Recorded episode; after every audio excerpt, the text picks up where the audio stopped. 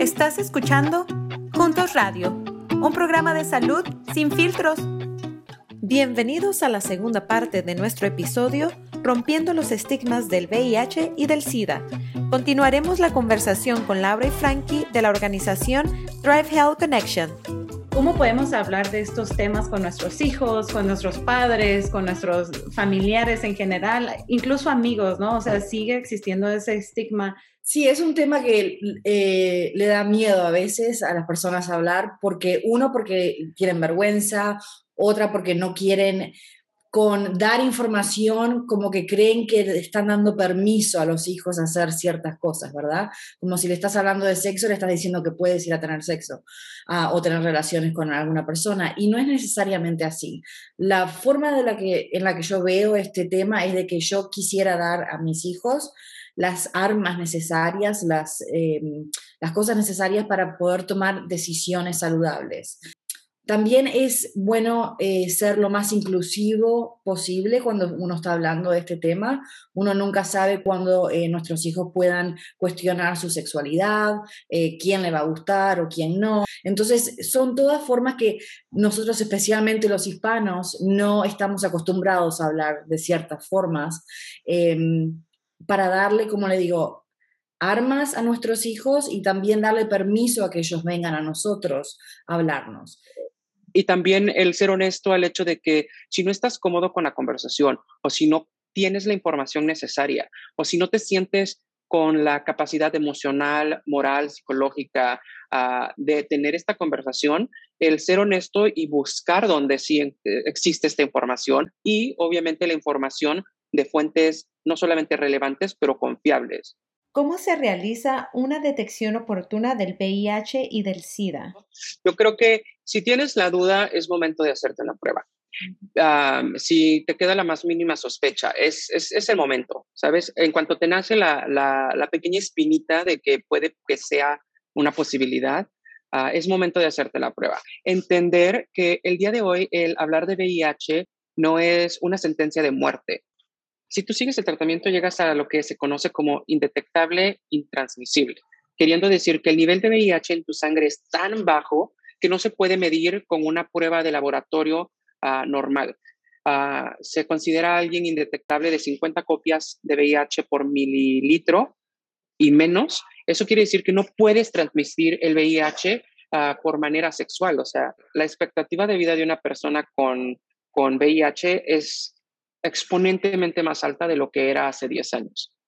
No, y también eh, como mucho que decía Frankie, el, al venir a vernos a nosotros es saber tu estatus, que es algo que es súper importante saber, y también poder dar información. Hay muchas personas que no sabemos cómo prevenir el VIH. Entonces esa es una oportunidad ya cuando una persona viene y si tiene el, resultado negativo, entonces no, no encontramos el virus de VIH en la prueba, es una oportunidad para ver, ok, ¿qué estamos haciendo eh, bien? ¿Qué podemos a lo mejor mejorar un poquitito más? ¿Qué eh, oportunidades hay para prevenir el VIH? Estás escuchando Juntos Radio. En un momento regresamos. ¿Se ha dado cuenta que no todos los tratamientos nos funcionan a todos de la misma manera? Esto es porque no todas las personas son iguales. Sin embargo, la mayoría de los tratamientos no parecen ser diferentes. Antes no contábamos con la información suficiente para personalizar los tratamientos. Ahora sí, con programas como All of Us, basado en la medicina de precisión, que nos permite desarrollar tratamientos para las necesidades de cada persona. Para más información, visite la página joinallofus.org, que encontrará en las notas de este episodio. Ahora regresamos con Juntos Radio. ¿Qué hacer si salgo positivo de VIH?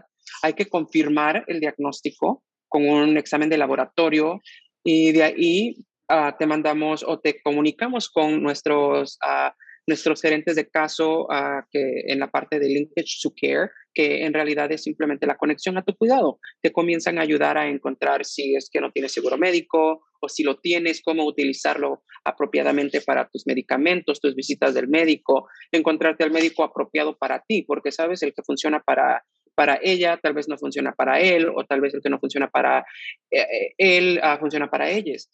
Sí, creo que con todo esto no queremos minimizar la, la, cómo una persona se puede sentir cuando le dan el, el, resultado reactivo, el resultado positivo de VIH.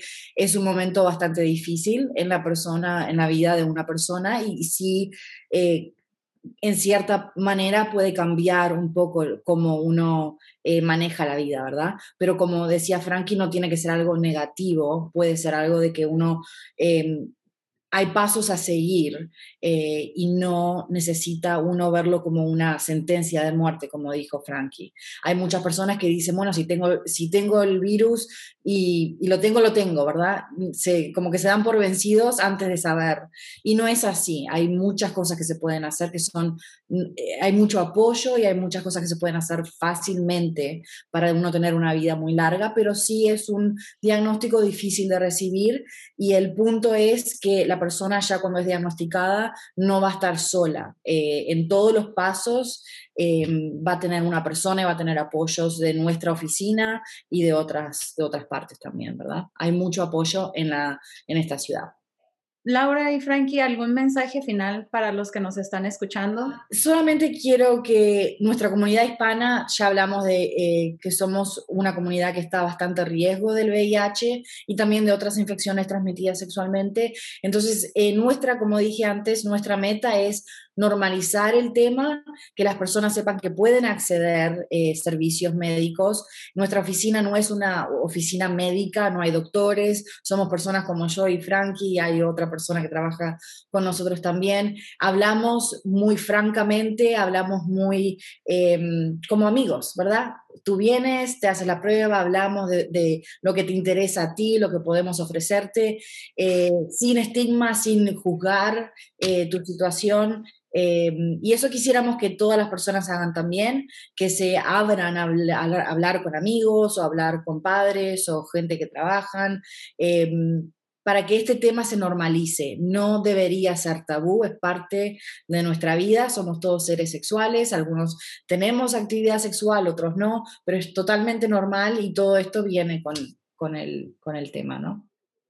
Um, de mi parte es, es en realidad es momento de que todos entendamos que el amor personal va antes que cualquier cosa. Ámate, practica el amor personal y que esto sea parte de tu amor personal, de tu día a día, simplemente.